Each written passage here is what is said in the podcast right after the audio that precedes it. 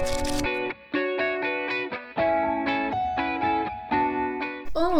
aqui é a Celina do podcast Além da Capa, uma jornada por livros cristãos para mulheres. Estamos conversando sobre o livro Não Sou Mulher Maravilha, mas Deus me fez maravilhosa de Sheila Walsh, da editora Thomas Nelson e da editora Pocket de Ouro. Segue a página desse podcast Além da Capa no Facebook. Você também pode entrar em contato me enviando um e-mail podcast.alemdacapa@gmail.com. Este é o episódio 4 e vamos vamos conversar sobre máscaras. E a Sheila já começa assim: Tenho medo de ser vista. Citações: O Mágico de Oz. Dorothy, ó, oh, você é um homem muito ruim. E o mágico a responde: Não, minha querida, eu sou um homem muito bom. Sou apenas um péssimo mágico. L. Frank Baum, 1856 a 1919, O Mágico de Oz. Apresse-te em responder-me, Senhor. O meu espírito se abate. Não escondas de mim o teu rosto,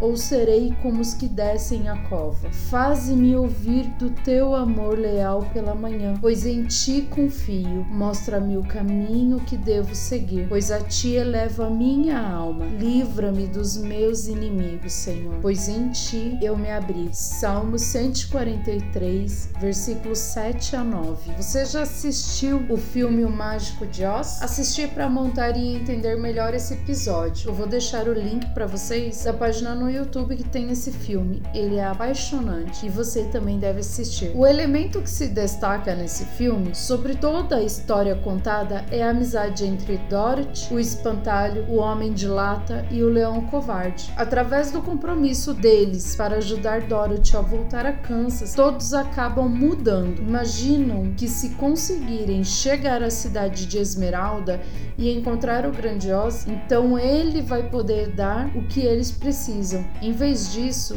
é a viagem que os modifica. O espantalho descobre que tem um cérebro quando usa ele para ajudar os seus amigos. O homem de lata descobre que é todo o coração e aquele velho leão covarde acha sua coragem no fim das contas. Cada um dos quatro personagens que viajam juntos pela estrada das pedras amarelas é honesto e vulnerável um com o outro. Eles não escondem o que falta em sua vida. Todos sabem que o espantalho não tem o cérebro, que o homem de lata não tem o coração e o que o leão ele é covarde. E assim deve ser em nossas amizades e família trazemos forças e lutas diferentes à mistura. Na maioria das vezes estamos em grupos bem ecléticos e na maioria das vezes nos completam e crescemos juntas. Isso é uma equipe do reino e não tem como um ser melhor que o outro. A Sheila fala da equipe que viaja com ela. Entre elas, elas são conhecidas como varanda. Em vez de entrar no palco só quando é a vez de cada uma de falar,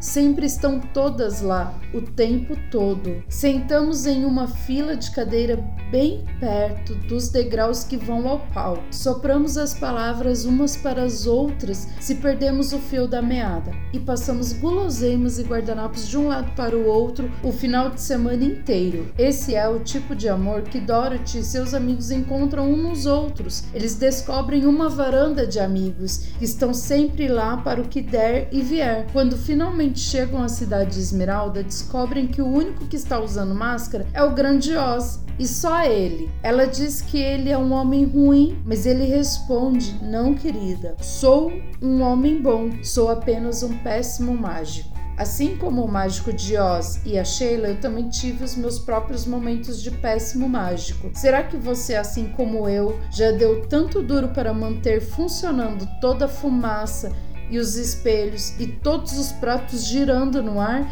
tentando ser mais do que consegue, e então de repente tudo cai no chão à sua frente? Sinceramente, eu já chorei, como a Sheila conta que quando as máscaras dela, de, quando o processo dela, que ela passou de dor, de depressão, a Sheila me trouxe outra visão desse processo de sermos péssimos mágicos. Ela diz assim: Acredito que esses momentos são dádivas de Deus se estivermos dispostos a ver a mão dele. Quando as nossas máscaras caem, passamos por uma nova maneira de viver sem ela. A Sheila fala do momento que teve depressão profunda e foi para a clínica se cuidar. Ela relata que Deus transformou ela de uma péssima mágica a uma mulher maravilha exausta em uma mulher muito grata que finalmente entendeu que foi feita maravilhosamente. Por anos havia baseado a identidade dela na tentativa de ser uma mulher cristã perfeita. Ah, quem nunca? Eu já fiz isso antes de casar. Depois de casar, eu quis ser a cristã perfeita, a mulher de casa perfeita, a membro da igreja perfeita. Então, assim, isso me deixou exausta. Desempenhava o papel por fora, mas por dentro estava me enfiando mais e mais em um buraco negro. Eu não tive uma depressão igual a da Sheila, mas eu já me encontrei em situações em que várias vezes me senti assim.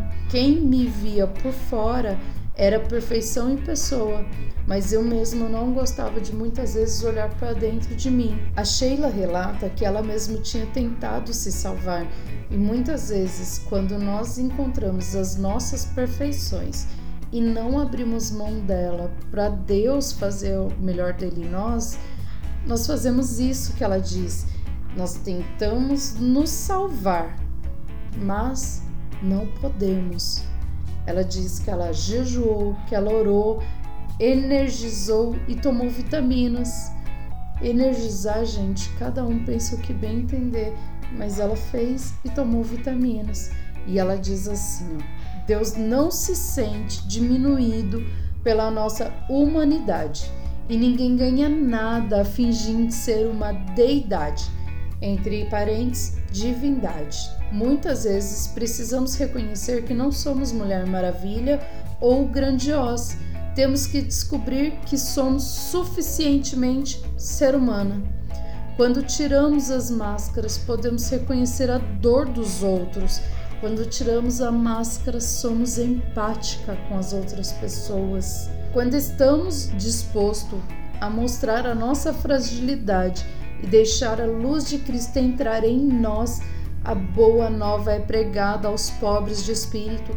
Os cegos podem ver a verdade e os aleijados e feridos podem andar de novo. Eu farei um questionamento para você. Não sei que máscara você está usando, não sei por que você acha que precisa dela. O que sei é que, se pela graça de Deus conseguir tirá-las, nunca as usará novamente. Pode ser que lhe seja custoso lembrar-se de que não precisa da aprovação dos outros ou de todos que conhecemos. Temos o amor poderoso do Pai e só Ele basta. A Sheila lembra também que se você já realizou mudanças significativas em sua vida, então você entende que quando mudamos tudo à nossa volta muda e o mais significativo é que tudo são os nossos relacionamentos e eles também mudam. Um olhar no espelho. Você consegue identificar as máscaras que usa em sua vida? Porque você acha que as usa? Quanto lhe custará tirá-las? Eu não vou responder porque eu já respondi dentro do episódio de hoje, mas uma das coisas é que eu posso te dizer: vale muito a pena a gente ser quem nós somos dentro das vontades do Senhor a, a liberdade que nós temos com Ele e derramar realmente sobre a vida das outras pessoas, quem Ele chamou para nós sermos. Que nós não sejamos cópia dos outros, mas que você seja sim a cópia dos céus, aquele a quem Ele disse que você é, que a sua identidade seja firmada na vontade dele, amada. Isso não tem preço. Tirar a máscara custa o que a gente imagina que as outras pessoas vão dizer da gente. O que eu posso dizer para você? Quando eu usava máscara, eu descobri que as pessoas não me conheciam.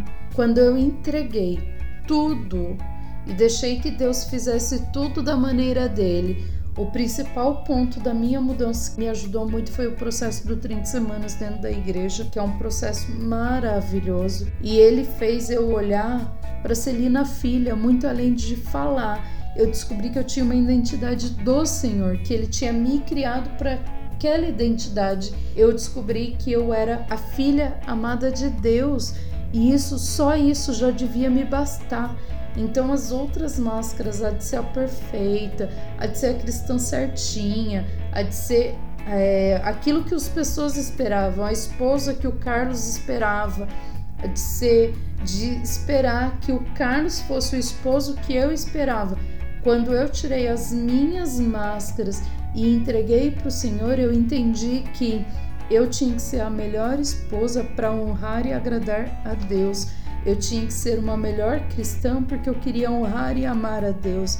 O meu viver mudou, não é porque eu queria mostrar para as pessoas quem a Celina era sendo cristã, mas sim porque eu queria mostrar para as pessoas o que Cristo fez na minha vida, a mudança que ele gerou, o comportamento que ele criou em mim, um novo comportamento, uma nova atitude.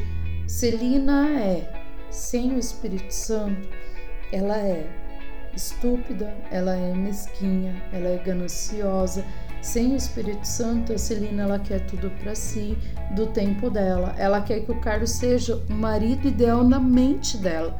Com o Espírito Santo, a Celina é amável. A Celina entende que o Carlos tem o tempo dele com Deus. A Celina é cristã fiel em Deus. Eu entendo que tudo que eu tenho de bom não se qualifica porque a Celina é se qualifica porque o Espírito Santo está presente, porque eu entendi que eu tenho um Cristo que é meu Salvador e porque eu tenho um Deus que me chama de filha e por isso eu posso recorrer ele como Pai. Oração do armário. Pai, eu não quero me esconder de vós ou daqueles que o Senhor coloca em minha vida. Por favor, me ajuda a identificar as máscaras que eu escondo e me dá a graça e a força de colocá-las todas aos seus pés. E em nome de Jesus que eu oro e já agradeço. Amém. É isso aí, amada. Esse é o episódio dessa semana. Que Deus derrame mais e mais sobre você, que seja um tempo de crescimento, sabedoria sobre a sua vida. Que Deus te abençoe. E lembrando que o próximo episódio sai semana que vem. Deus te abençoe e até logo.